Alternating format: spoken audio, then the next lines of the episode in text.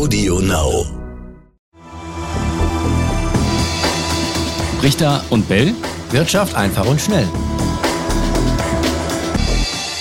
Herzlich willkommen zu einer neuen Folge Brichter und Bell Wirtschaft einfach und schnell. Raimund Brichter ist bei mir. Ja, und bei mir ist wie immer Etienne Bell. Hallo da draußen. Und wir haben uns heute mal vorgenommen, dass wir über das Thema Elektromobilität, über E-Autos sprechen. Es ist ja einiges passiert in den vergangenen Wochen, vergangenen Monaten. VW hat ein neues Werk eröffnet in Zwickau.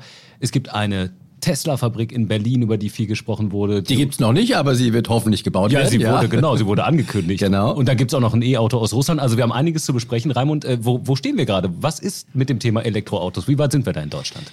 Ja, hier ist, äh, glaube ich, äh, mehr in den Medien ähm, wird eher die Werbetrommel gerührt, als tatsächlich äh, passiert. Natürlich, es gibt diese Werke, die du erwähnt hast. VW hat jetzt schon eins eröffnet und Tesla will eines bauen. Aber ähm, ich habe mir gerade mal eine Studie ähm, der Boston Consulting Group, das ist ein weltweit führendes Beratungsunternehmen, angeguckt. Die rechnen damit. Ich weiß nicht, ob sie, ob sie recht haben, dass weltweit in zehn Jahren immer noch jedes zweite neu produzierte Auto entweder ein Diesel oder ein Benziner ist. Also da ist weltweit zumindest mit Elektromobilität in den nächsten zehn Jahren doch noch einiges im Argen, schätze ich. Hoffen wir, dass diese Prognosen nicht äh, eintreten werden. Also wahrscheinlich, weil es einfach so lange dauert, die Autos zu entwickeln, auf die Straße zu bringen und auch das Ladenetz dazu aufzubauen? Nicht nur, auch weil die derzeitigen Autofirmen, die Industrie mit den Benzinern und Diesel noch gut Kohle macht. Also die verdienen damit das Geld. Ja. Und äh, warum sollten die jetzt mit äh, Elektroautos, die noch Verluste bringen?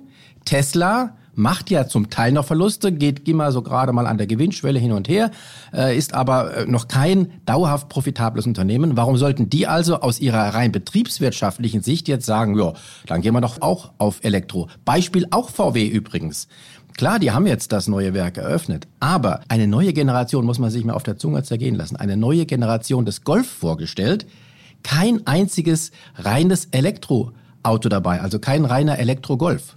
Und das soll eine neue Generation sein. Also da siehst du auch, das wird auch schon für die nächsten zehn Jahre mindestens äh, auf unsere Straßen gebracht. Ja, aber du sagst, äh, die verdienen im Moment noch so gut. Warum müssen sie denn auf Dauer überhaupt umswitchen? Weil der Druck zu groß ist von der Öffentlichkeit, Umweltbewusstsein oder? Wenn, wäre das der Hebel, an den man ansetzen kann, natürlich, dass äh, der Druck der Öffentlichkeit, äh, auch der Klimawandel, äh, der Druck von Seiten der Klimaschützer, dass der so groß wird, dass die Konzerne weiter in diese Richtung gehen und auch Tesla. Tesla ist ja voll auf dieses äh, Elektroauto abgefahren. Die haben nur das eine. Hm. Und wenn die erfolgreich sein werden, auch finanziell erfolgreich sein werden, äh, von den Verkaufszahlen her sind sie es ja schon, aber wenn sie auch finanziell erfolgreich sein werden, dann wird das den Druck auf die herkömmliche Industrie erhöhen. Das Ganze ist so ein bisschen wie der Wandel damals von der Pferdekutsche zum Benzinauto. Äh, da gab es auch lange Jahre diejenigen, die, äh, die Pferdezüchter, die Hersteller der Pferdekutschen, die sich dagegen gewehrt haben und die auch noch äh, gut damit verdient haben. Aber irgendwann war der Druck einfach äh, generell zu groß und auch der Erfolg vor allen Dingen, der war zu groß. Und das ist jetzt das Entscheidende. Wenn Tesla, wenn die reinen Elektroautos Erfolg haben, das hängt wieder von uns allen ab. Denn wir können, wenn wir wollen, jetzt schon Elektroautos kaufen.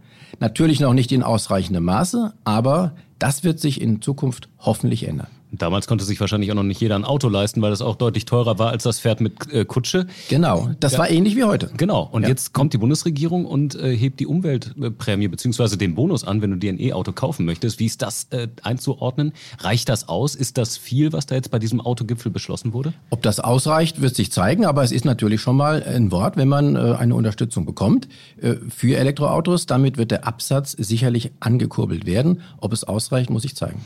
Wir haben einige Startups oder auch kleinere Firmen in Deutschland, die E-Autos bauen. Ego zum Beispiel aus Aachen. Äh, da hängt ja auch der Macher vom Street Scooter hinter. Wir haben mit Sono Motors mal in äh, München gedreht.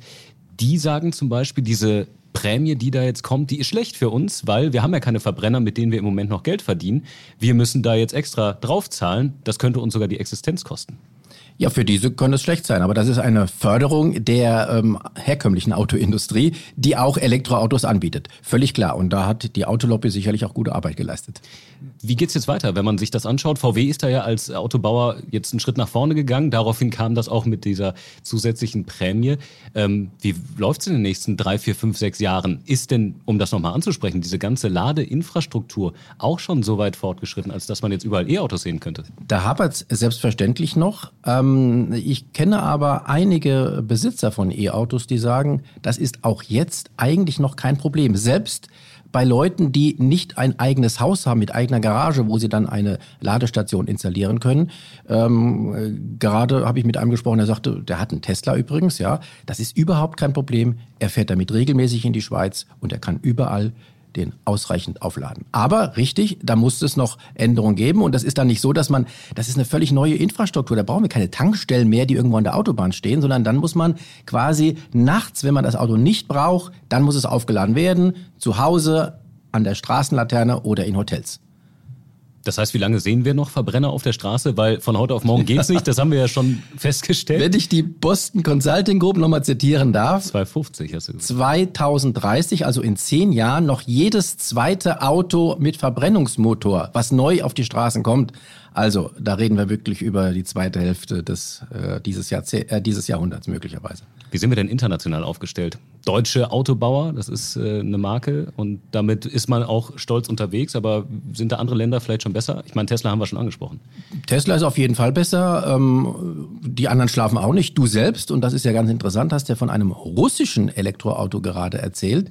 Da hast du dich einmal erkundigt. Also, was ist da geplant in Russland? Also, das wurde jetzt äh, vor ein paar Wochen vorgestellt. Erstes russisches E-Auto ähm, auf den Namen Zeta lautet das und das steht für Zero Emission Terra Transport Asset. Oh. Ja, also da hat man sich schon wieder was bei gedacht. Sieht aus wie so ein kleiner Kastenwagen. Also im Vergleich zu so einem schicken Tesla tatsächlich erstmal nicht so attraktiv, aber vielleicht dann auch mehr für äh, zweckgebundene Transporte. Ne? Du kannst da natürlich auch mit Leuten drin fahren, aber vielleicht auch eher so Dinge transportieren.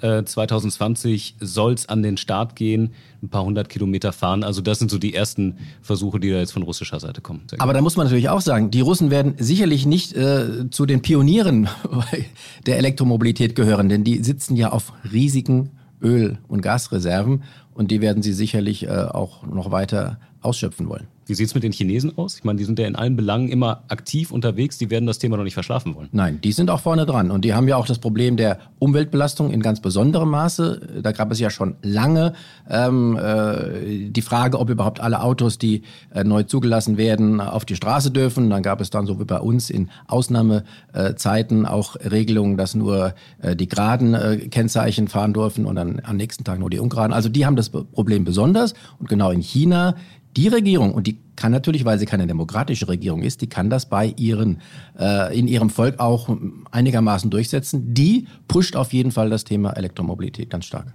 Ja, das Thema ist in der Tat der Fokus im Moment, aber ist das so richtig? Weil es gibt ja auch noch die Wasserstofftechnologie, wo ja viele sagen, gut, da fahren jetzt zum Beispiel schon Wasserstoffbusse durch unsere Städte.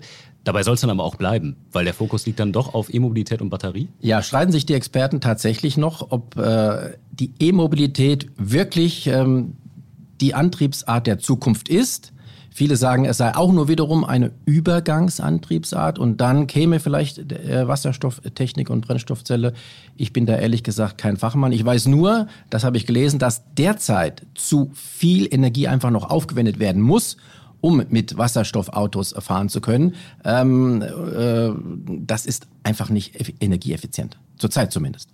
Das heißt, wenn man das jetzt mal zusammenfasst, wo stehen wir gerade in Deutschland? Haben wir zu lange gewartet? Ist das gerade noch der rechtzeitige Moment, um da jetzt die große Welle zu fahren? Also wir haben lange, lange gewartet, eindeutig, sehr lange. Ich erinnere mich an ähm, IAAs, also internationale Automobilausstellungen vor ja, fast also vor zehn Jahren, ja da war schon das Elektroauto ähm, ein Thema. Da gab es auch schon Elektroautos, mit denen wir gefahren sind.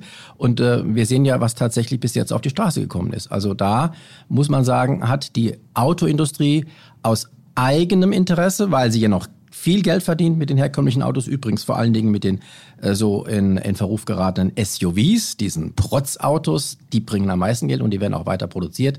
Interessanterweise sind das auch die ersten Modelle, die dann mit Elektromotor ausgestattet werden, weil man da hofft, auch noch einigermaßen finanziell über die Runden zu kommen.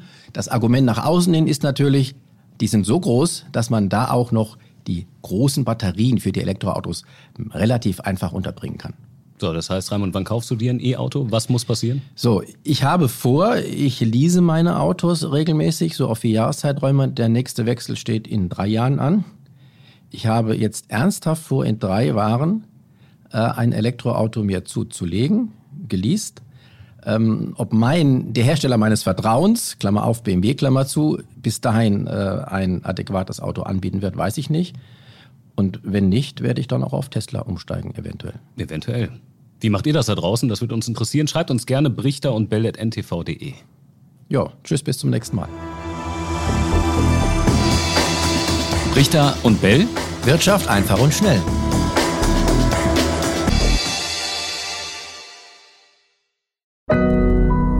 Audio Now.